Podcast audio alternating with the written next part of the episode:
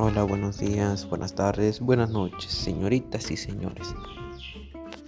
Les agradezco que estén el día de hoy escuchando el audio de este compañero, amigo, siempre estará al pendiente de la situación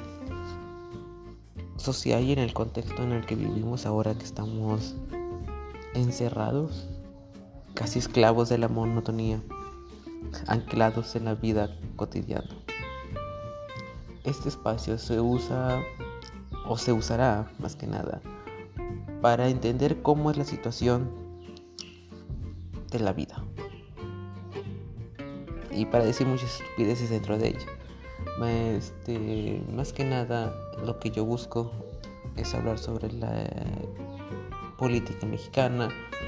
y unos que otros temas como